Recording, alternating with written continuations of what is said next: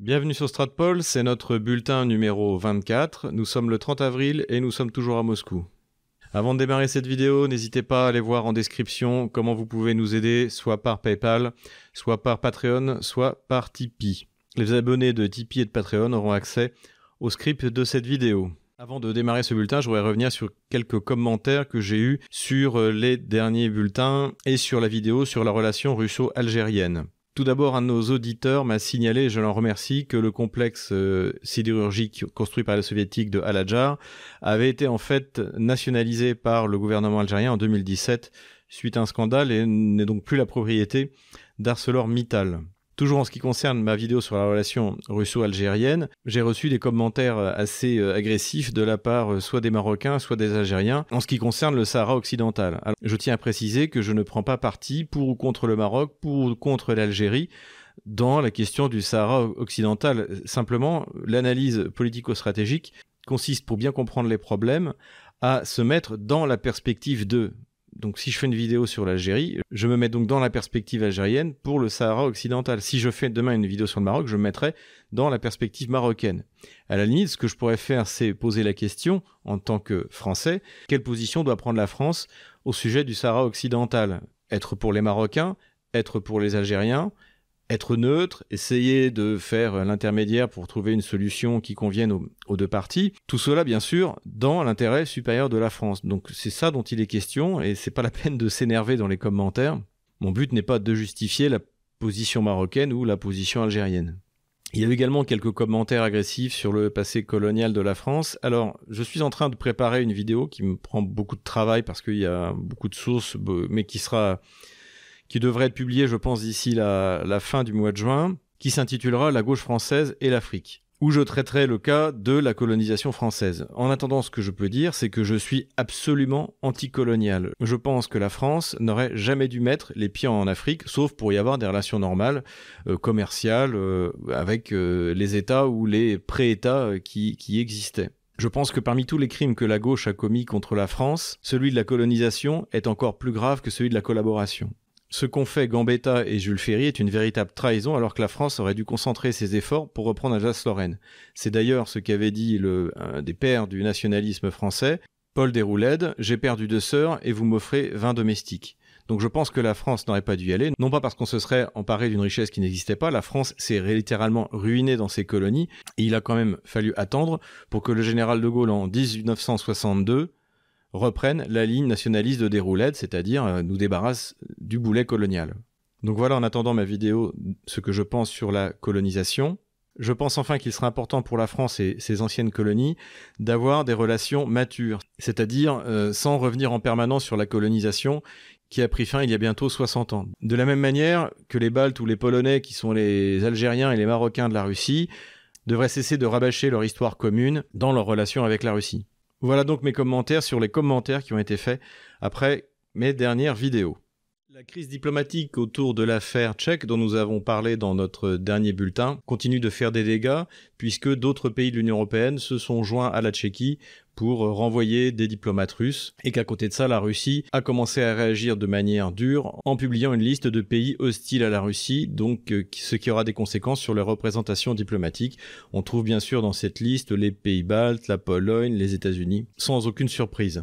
L'opération anti-russe de Prague a de toute manière fonctionné, puisque la Russie a été exclue de l'appel d'offres sur la future centrale nucléaire en Tchéquie, et qu'il y a de fortes chances que ce soit les États-Unis qui l'emportent ce qui signifie qu'une fois de plus, dans la mesure où la Tchéquie est un euh, bénéficiaire net de l'Union européenne, les contribuables français vont donc permettre aux Tchèques de s'offrir une centrale nucléaire américaine, de la même manière que la Pologne, qui est un des principaux bénéficiaires nets de l'Union européenne, a pu s'offrir à l'époque des F-16, des hélicoptères américains, avec l'argent des contribuables français et allemands. L'intervention du président Zeman, donc qui est président de la Tchéquie, qui lui est connu pour sa russophilie, a fait également beaucoup de bruit, puisqu'il a déclaré ce que nous avions supposé dans notre dernière vidéo, c'est-à-dire qu'il n'y a aucune preuve que les Russes soient impliqués dans quoi que ce soit dans l'explosion de cet entrepôt de munitions en 2014. Vladimir Poutine a fini par répondre à Vladimir Zelensky, le président ukrainien, au sujet de sa demande de rencontre dans le Donbass. Comme nous l'avions prévu, Vladimir Poutine n'ira pas rencontrer Vladimir Zelensky dans le Donbass, mais lui a proposé de venir à Moscou, ce qui a évidemment déstabilisé le pauvre président Zelensky et qui propose désormais de rencontrer Vladimir Poutine au Vatican. Il y a donc peu de chances que cela se fasse. Vladimir Poutine a d'ailleurs rajouté que ce dont il voulait parler avec Zelensky, c'était de la relation ukraino-russe et de rien d'autre. Donc pour l'instant, la volonté de Zelensky de sortir des accords de Minsk s'est soldée par un échec total, même s'il a reçu pour cela le soutien du département d'État américain qui a déclaré que la Russie ne devait pas se tenir à une position stricte sur les accords de Minsk. Alors on ne sait pas trop ce que ça veut dire. Est-ce que ça veut dire que la Russie doit faire pression sur Donetsk et Lugansk pour qu'ils ne respectent pas les accords de Minsk tels qu'ils ont été validés par euh, la résolution du Conseil de sécurité? Comme d'habitude, la diplomatie américaine se contredit elle-même. Au même moment, sur CNN, l'ancien conseiller de Barack Obama sur la question russe, Madame Céleste Wallander, a donné une interview dans laquelle il explique au contraire que c'est la Russie qui voudrait faire la guerre en Ukraine parce qu'elle n'est pas satisfaite par les accords de Minsk. Donc comme on le voit, c'est toujours tout et n'importe quoi. Merci à Marc qui a attiré mon attention sur cette interview qui vaut vraiment la peine d'être écoutée pour les anglophones. Autre perle sur la Russie, merci à Yannick cette fois de nous avoir fait passer cette information, c'est l'interview d'un certain Marc Galeotti, donc soi-disant spécialiste de la Russie. Avec autant d'incompétence que d'arrogance, ce Marc Galeotti prétend notamment que la jeune génération russe va amener un véritable virage dans l'histoire de la Russie qui oubliera rapidement Vladimir Poutine. Ce fantasme jeuniste est, totalement absurde, puisque autant il est vrai que dans les années 90, lorsqu'un russe de 20-25 ans allait dans une capitale européenne comme Paris ou Londres ou Berlin, ça lui faisait évidemment envie, et Moscou lui faisait honte quand on la comparait, autant aujourd'hui c'est exactement l'inverse. Il faut entendre ce que disent les Russes lorsqu'ils rentrent de Paris, qui est une véritable poubelle socialiste, qui est une ville dangereuse, sale, qui technologiquement a au moins une génération de retard par rapport à Moscou, alors que Moscou, c'est 12 millions d'habitants, ce qui correspond à la totalité de l'île de France. S'imaginer qu'après les Black Lives Matter, après euh, Paris ville poubelle, la jeunesse russe qui voyage va avoir envie de voter pour un candidat qui lui proposera de copier le modèle occidental est vraiment une idiotie absolue. Et j'ajouterais pour finir sur cette question que ce sont ces gens-là qui sont les véritables agents du Kremlin, puisque ce sont eux qui, comme Thomas Gomard ou Bruno Tertrais, ont désinformé leur gouvernement sur la réalité de la puissance russe, sur la réalité de la puissance de Poutine, alors que si dès 2014 les Occidentaux avaient mis le paquet en coupant le SWIFT, en couplant Visa, Mastercard, en, en mettant la totalité possible, inimaginable des sanctions, là, ça aurait pu avoir peut-être un effet qui aurait profondément déstabilisé la Russie. Aujourd'hui, c'est trop tard. C'est trop tard et les gouvernements occidentaux ont pris des mauvaises décisions parce qu'ils étaient désinformés parce que des gens comme Thomas Gomard leur répétaient incessamment que la Russie était une puissance pauvre, une puissance faible, que Poutine était un dictateur et qu'il ne dirigeait la Russie que grâce à l'aide du KGB. Donc toute cette vision simpliste a en fait énormément rendu service à la Russie. Bien plus que les publications d'Alexandre Latza, de Yannick Jaffré euh, ou de votre serviteur. Comme souvent, c'est dans la presse économique qu'on trouve les informations les plus intéressantes et les plus vraies sur la Russie, y compris la presse américaine. Et ce qui a attiré notre attention, c'est un article de Bloomberg où l'on découvre que le dollar est passé désormais en dessous de la barre des 50% de la monnaie utilisée pour les exportations russes. Et on le voit sur cette courbe, la chute de la part du dollar dans ses exportations euh, depuis 2013 est vertigineuse. Cela prouve que la dédollarisation va beaucoup plus vite que je ne le pensais. Le dollar a par ailleurs perdu largement son importance au sein des réserves de change russes. À côté de cela, Sergei Lavrov a de nouveau insisté sur l'importance pour la Russie de sortir du système SWIFT pour les transferts d'argent. En effet, nous en avons déjà parlé, la Russie a créé son propre système à partir de 2014 qui s'appelle le SPFS et qui est déjà connecté avec les banques de plusieurs autres pays. Cela rend encore plus idiote la résolution de toute manière sans conséquence du Parlement européen, qui n'a aucun, pouvoir, de vouloir interdire à la, à la Russie l'utilisation du SWIFT, puisque c'est la Russie qui veut se l'interdire elle-même. Quelques mots sur l'Académie Tchersky. L'Académie Tchersky, nous en avons déjà parlé, c'est le deuxième bateau qui est chargé de l'achèvement de Nord Stream 2.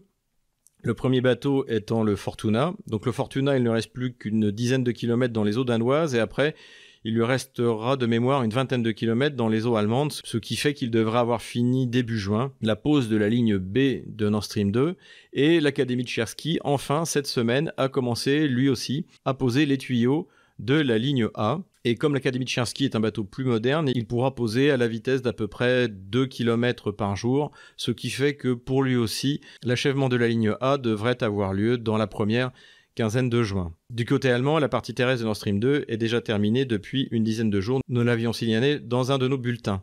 Dernier sujet, la fameuse lettre qui été publiée sur le site internet Place d'Armes, lettre qui a été signée par un ancien capitaine de gendarmerie, le capitaine Jean-Pierre Fabre Bernadac, et qui a été signée par une vingtaine de généraux et aujourd'hui je crois autour de 18 000 militaires, pas que des officiers, pas que des sous-officiers, mais également des militaires du rang. Et je dois dire que comme je suis méfiant naturellement avec les généraux à la retraite, je n'avais pas beaucoup prêté attention à cette lettre jusqu'à ce que je vois arriver euh, plusieurs articles dans la presse russe, puisque effectivement ici aussi cette lettre a attiré l'attention, notamment parce que le premier responsable qui est désigné de la situation catastrophique de la France, c'est l'antiracisme c'est-à-dire le gauchisme. Et euh, hier, j'écoutais l'émission sur Sud Radio de Berkoff, et Fabre Bernadac a lu le dernier communiqué de son association, dans lequel également il désigne l'extrême gauche comme l'ennemi à abattre. J'ai donc également signé cette lettre en tant qu'ancien capitaine parachutiste, et j'invite tous euh, mes camarades officiers, euh, sous-officiers et militaires du rang à en faire autant s'ils ne sont pas d'active. Parce que malheureusement, ce n'est pas parce que le général Gamelin le Cointre a fait ses études chez les jésuites qu'il va vous protéger. La gauche française a toujours su s'entourer de généraux particulièrement serviles, et d'ailleurs personne n'a été étonné de ne pas voir le nom du général Gamelin de Villiers également sur cette liste. Autre information intéressante entendue aussi dans l'émission de Berkov sur Sud Radio, c'est que ce groupe de militaires s'apprêterait à lancer les gilets kaki. Et là, je dois dire que si on commence à avoir d'un côté les militaires avec les gilets kaki, de l'autre côté les producteurs avec les gilets jaunes, ça va vraiment devenir intéressant et le régime socialiste a du souci à se faire. Cette convergence des luttes est tout à fait possible puisque dans le texte de la lettre, il est fait clairement allusion à la répression des manifestants par le régime d'Emmanuel Macron qui a provoqué l'éborgnement d'une vingtaine de gilets jaunes, je le rappelle. La trop bourgeoise direction de la manif pour tous avait empêché une convergence des luttes entre la manif pour tous et les gilets jaunes, mais je crois que cette fois, la convergence des luttes entre les militaires et les producteurs est tout à fait possible et que ça va de nouveau devenir très intéressant. Voilà, c'est tout pour ce bulletin. N'hésitez pas à vous abonner et à mettre un pouce bleu pour ne rien manquer, et je souhaite de joyeuses et saintes fêtes de Pâques à nos frères orthodoxes, puisque eux vont fêter la résurrection du Christ dans deux jours.